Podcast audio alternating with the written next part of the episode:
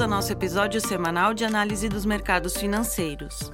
Hoje, dia 19 de junho de 2023, falaremos sobre certas tendências dos mercados e de suas implicações para nossos investidores. Na Dominion, queremos estar próximos de nossos clientes, abordando temas atuais através de uma visão pouco convencional. Meu nome é Karine Schumann, sou assistente executiva e apresento a vocês nosso último relatório elaborado em Londres por nossa equipe da Pacific Asset Management.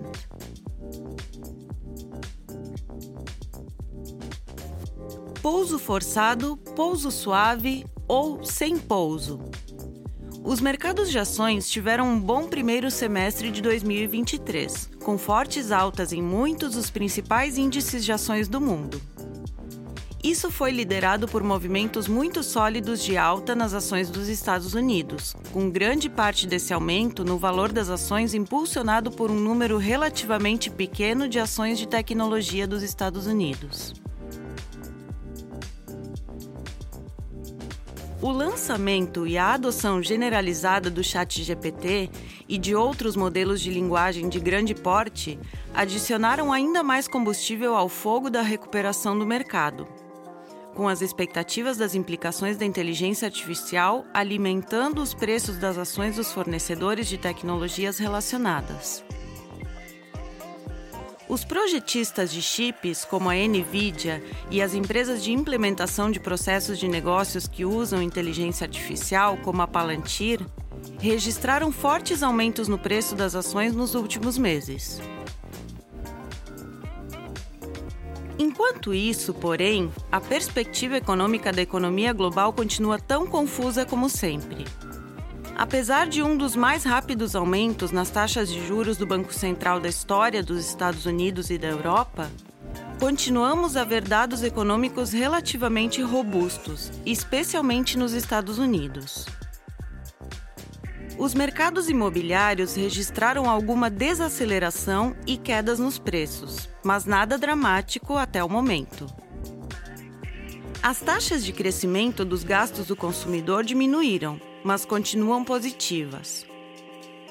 E continuamos a ver os dados do mercado de trabalho surpreenderem positivamente mais recentemente no Reino Unido. Portanto, embora os mercados acionários tenham se mantido dinâmicos nos primeiros seis meses de 2023, com o mais recente hype em torno da inteligência artificial fornecendo mais apoio, acreditamos que a economia voltará cada vez mais ao foco dos mercados financeiros globais e guiará a direção no segundo semestre de 2023. Um aumento acentuado nas taxas de juros sempre terá um impacto sobre a macroeconomia. A questão é: qual é o tamanho desse impacto?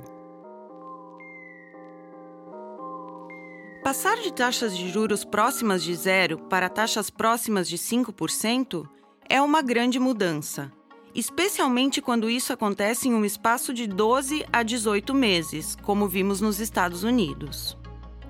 Isso nos leva a perguntar qual será o impacto que veremos nos Estados Unidos e, consequentemente, na economia global desse aumento das taxas e do subsequente declínio da liquidez?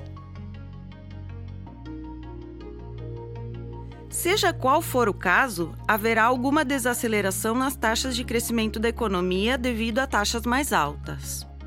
O pior resultado seria o que muitos estão chamando de pouso forçado.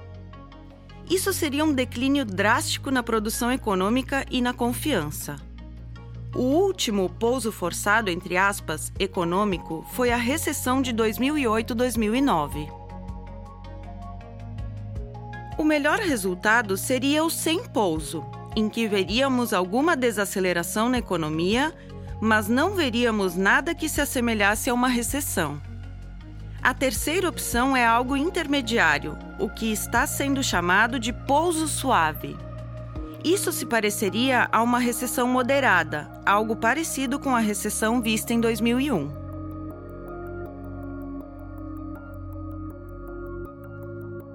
Qual deles achamos ser o mais provável? Este é provavelmente um dos ambientes macroeconômicos mais difíceis de prever em nossas carreiras. E muitos outros comentaristas e investidores concordam. A interrupção da cadeia de suprimentos e do padrão de demanda causada pela pandemia alterou os ciclos de negócios em muitos setores de forma imprevisível. A inflação, causada por uma guerra na Europa e pelo excesso de estímulo às economias ocidentais por parte dos governos e dos bancos centrais, complicou ainda mais a situação, levando os bancos centrais a aumentar drasticamente as taxas para tentar controlar a inflação. Isso nos deixou em uma posição em que a perspectiva é altamente incerta para a economia global. É útil pensar no que precisa acontecer para que qualquer um dos resultados extremos ocorra. Começando com um pouso forçado, achamos que isso é possivelmente menos provável do que um pouso suave. Porque, para que haja um pouso forçado na economia, normalmente precisamos ver uma grande crise financeira ou de crédito.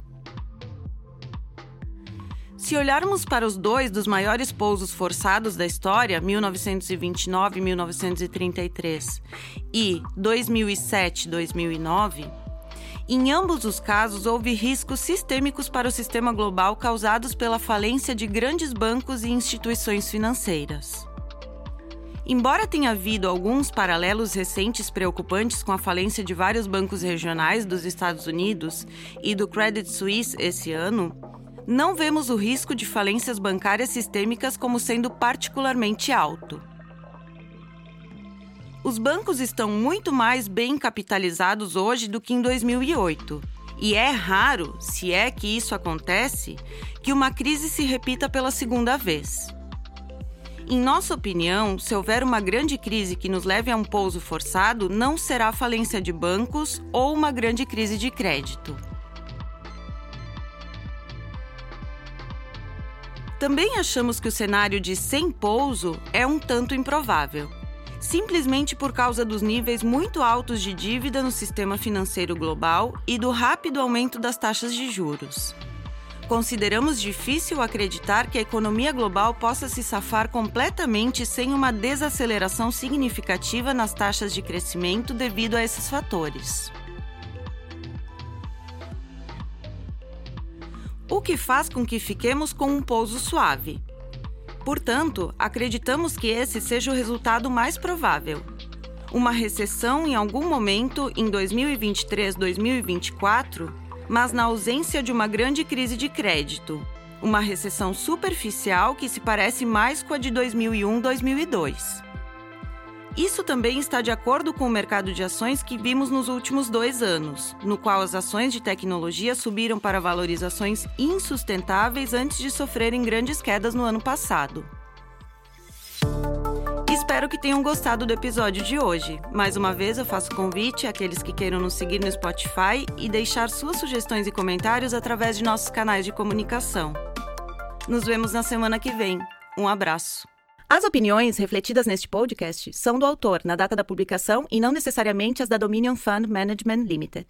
O conteúdo deste podcast não pretende ser uma assessoria de investimento e não será atualizado depois da publicação. Imagens, vídeos, citações de literatura e qualquer material que possa estar sujeito a direitos autorais são reproduzidos total ou parcialmente neste artigo com base no uso justo aplicado a reportagens de notícias e comentários jornalísticos sobre eventos.